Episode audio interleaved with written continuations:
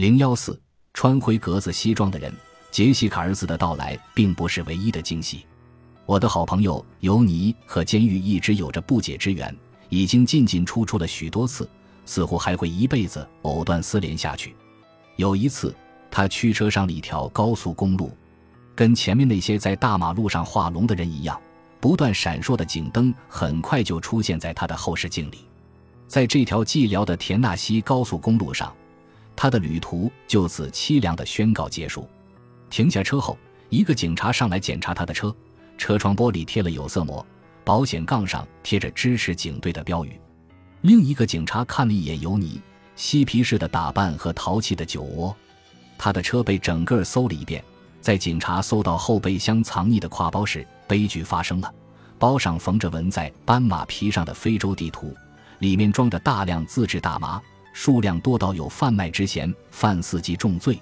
即使尤尼是无辜的，但这重要吗？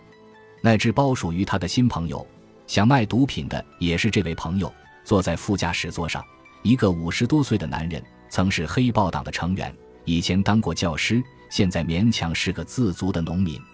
但是这重要吗？当然不重要。法官自有定夺，警察有的是办法把他扔进大牢。正像一首古老的南方民谣唱的：“警察会抓住你，把你按在地上，接着送你进大牢。”可怜的孩子，被捕之后，尤尼先是被关进拘留室，接着是提审，其次是交保证金，然后是失眠一个整夏天，因为可能要面临长达一年的刑期。最后，尤尼得到了公正的判决，这可不是简单的事。尤尼的一生就和旧约一样惊心动魄。他的上帝是一位愤怒的上帝，在他要开庭的那天，他召来了卡特里娜飓风。他大胆无畏地开着破车，在飓风天里开进法庭，驶入快被雨水淹没的侧边通道，像在水里开潜水艇一样。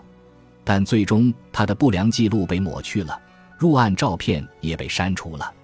他又一次化险为夷，恢复清白。没错，又一次。尤尼洗清罪名的次数，比大男孩餐厅一张餐桌被擦过的次数还要多，而且每次洗干净了，都是为了再次弄脏、染上污点。这个人就是个祸害，有容易招来麻烦的体质。以前在密西西比和三角洲的一所中学教英语时，他就曾经尝试效仿南方人民的热情好客。一次，一个四处流浪的牛仔，腰间挂着枪。在密西西比河边游荡，问他镇上有什么好玩的。尤尼立马邀请他到家中一坐，享受一顿柏拉图式的晚餐。结果，这位欲求不满的牛仔在他面前脱光衣服，晚餐就这么不疾而终了。外出旅游的时候，为了省下旅馆的钱，他会睡在公园的长椅上。有一些麻烦还在萌芽阶段，不知哪天就会开花结果，害他进监狱。比如说。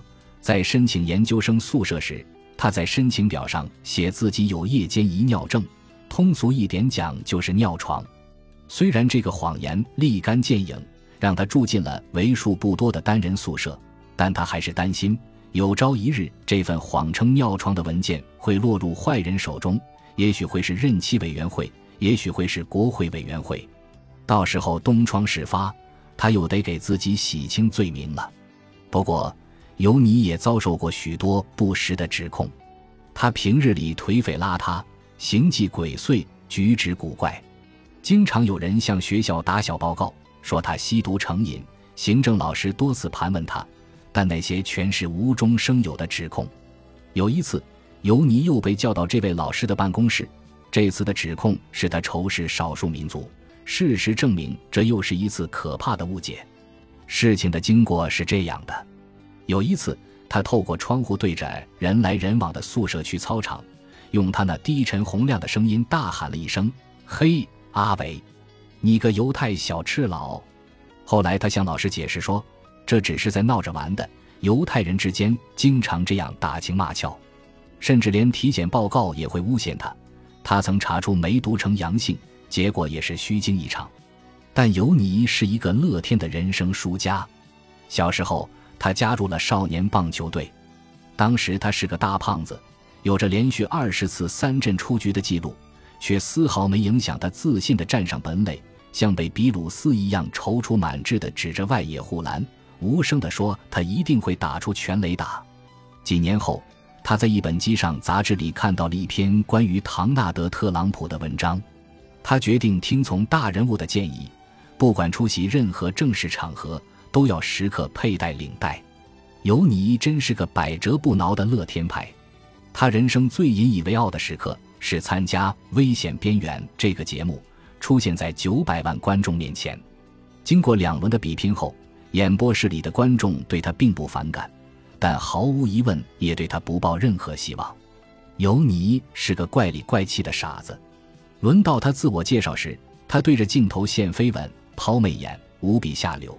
他的声音很搞笑，时而也拳手乱舞着，仿佛对待一切都心潮澎湃。他上身穿了一件灰格子便膝，里头配一件软领衬衫，裤子松松垮垮的，没有系腰带，显得很邋遢，让人感觉他不是来认真比赛的，而是来表演娱性节目的。但是，任何人都没想到，包括坐在观众席里的尤尼妈妈也是，原本的调侃环节竟演变成了全国转播的弗洛伊德心理分析会。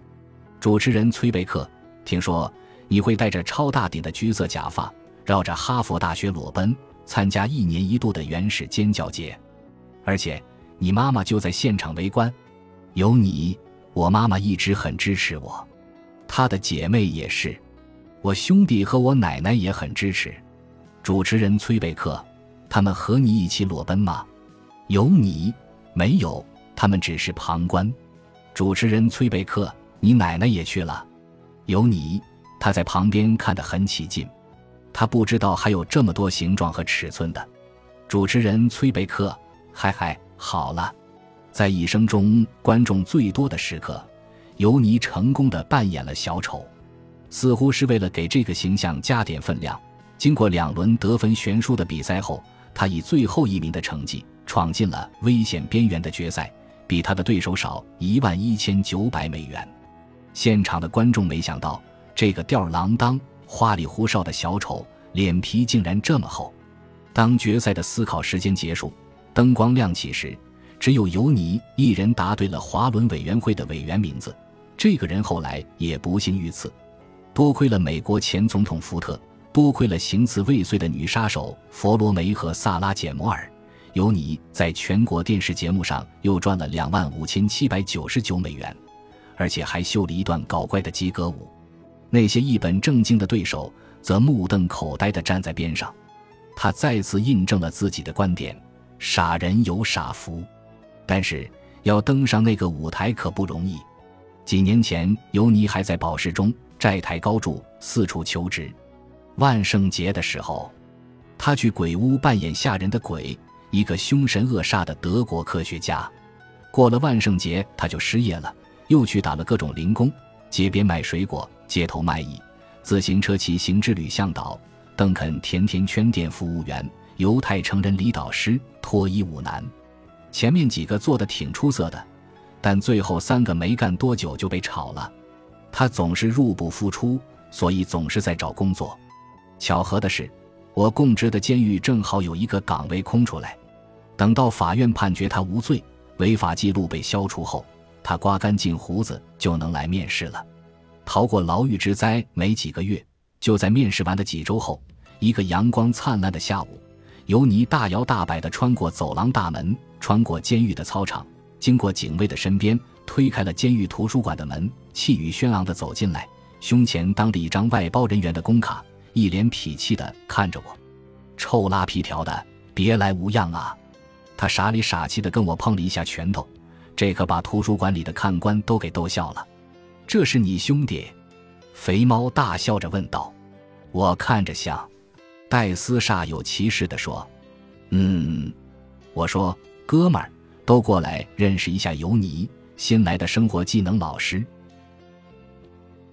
本集播放完毕，感谢您的收听，喜欢请订阅加关注，主页有更多精彩内容。